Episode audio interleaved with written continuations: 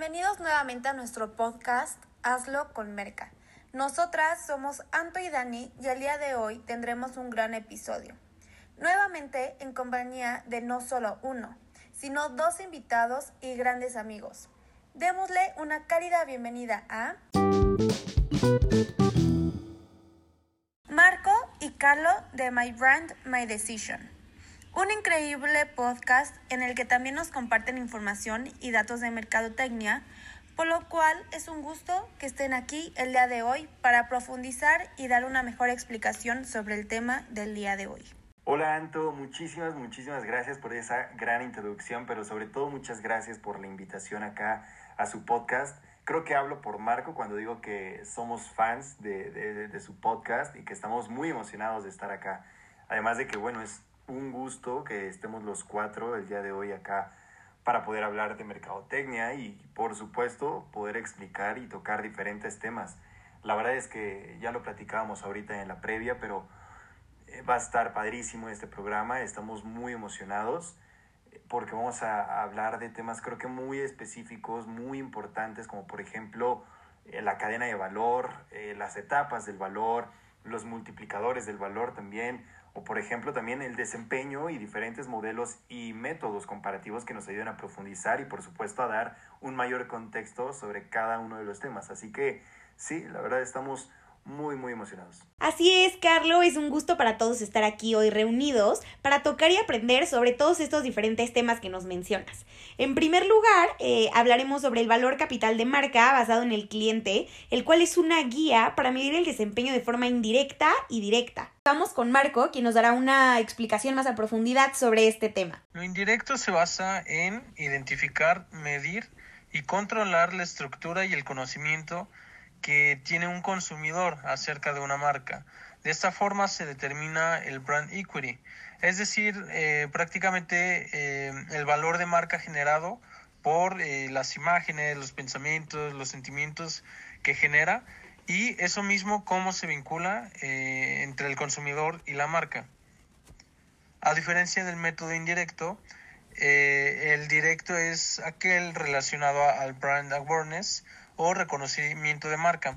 Este tiene, eh, este más bien que tiene como una respuesta de parte de los consumidores ante la mercadotecnia que se transmite de los mismos. Si recuerdan y son grandes oyentes, recordarán que en episodios pasados ya hemos hablado y definido brand awareness y brand equity, pero es de suma importancia que conozcamos bien su significado para poder entender otros temas.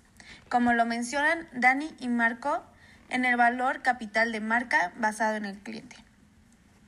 Y para dar continuidad al método indirecto, hablaremos sobre la cadena de valor de la marca. Carlo, ¿tú sabes qué es esta cadena y cuál es su función? Sí, claro que sí, Anto. Mira, la verdad es que la cadena de valor de la marca es meramente una herramienta del método indirecto que nos ayuda a administrar ¿no? el desempeño al evaluar distintas fuentes y resultados del brand equity, el cual, por supuesto, eh, se genera a través de un conjunto de herramientas y actividades de mercadotecnia que generan este valor. Esta cadena está formada por diferentes áreas como el diseño, producción, distribución, ventas y todas las áreas involucradas para poder finalmente concretar distintas actividades que nos permitan ofrecer un producto o servicio a los consumidores. Como bien menciona Anto, para poder ofrecer un producto o servicio se deben llevar a cabo diversas actividades primarias y de apoyo que entre más sean, más valor generan. Las primarias son actividades clave relacionadas a la producción y que permiten que se produzca y se comercialice el producto. Y pues dentro de estas actividades podemos encontrar la logística interior y exterior, las operaciones, la distribución para hacer llegar el producto hacia su destino, el marketing y las ventas que promuevan la venta y el conocimiento de este producto y los servicios. Por otro lado, también existen eh, actividades de apoyo que, como su nombre lo indica, son actividades de soporte para las principales o primarias, pero en este caso están más relacionadas a eh, ya sea la infraestructura, a la gestión de recursos humanos, al desarrollo de tecnología y al abastecimiento. Sí, claro, y mira, además, eh, una vez que se reconozca cada una de las áreas y actividades, tanto primarias como secundarias, que conforman a tu empresa, pues bueno, va a ser mucho más fácil administrar el desempeño de cada una de ellas y por supuesto disminuir el riesgo de tomar malas decisiones, ¿no? Por lo que es de suma importancia considerarlas y además también tener clara la estructura de tu empresa. También cabe aclarar que el modelo Brand Dynamics lo que hace es representar gráficamente la fortaleza de la relación que los consumidores tienen con la marca. Esto quiere decir que representa un enfoque de manera jerárquica que determina la relación basado en cinco niveles que son vinculación, ventaja, desempeño, relevancia y presencia. Cuando nos referimos a eh, el sistema de administración de desempeño, hacemos referencia a una herramienta que se ocupa para reducir el riesgo y la incertidumbre del eh, fracaso. Es, mm, a lo mejor toca la mercadotecnia, pero es un eh, término más de administrativo, esta, esta herramienta, eh, que se ocupa totalmente pensado para los procesos internos de una empresa. este sistema se basa en la implementación eh, de una normatividad basada en el valor capital real y el valor que se desea de la marca.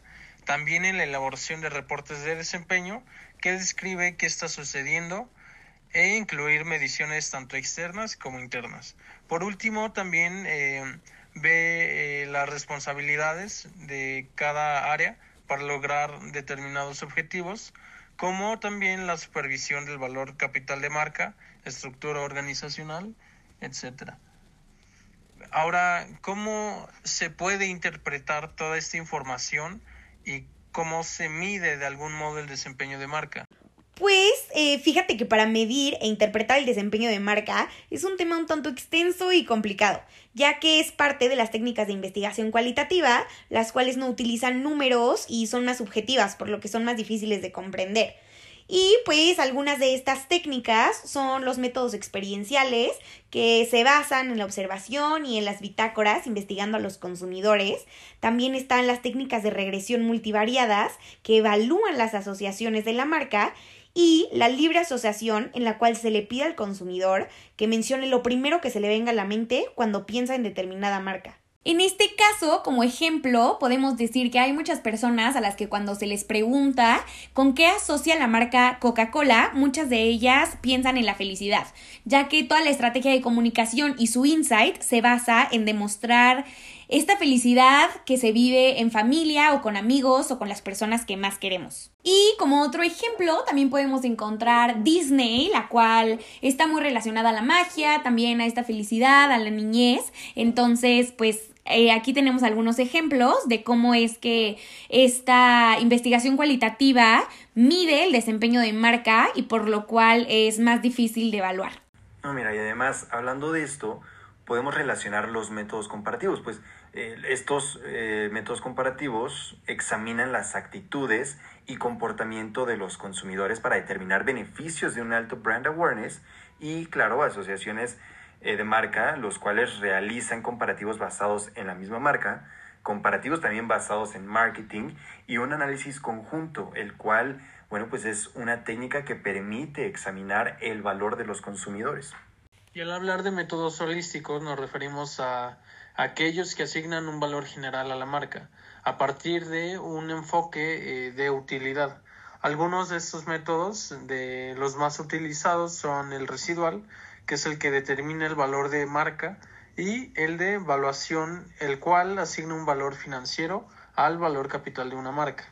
Y pues bueno, una vez más, muchas gracias a todos por escucharnos y formar parte de esta maravillosa comunidad de mercadólogos. Esperemos que hayan disfrutado de este episodio especial. Un gran aplauso a nuestros invitados.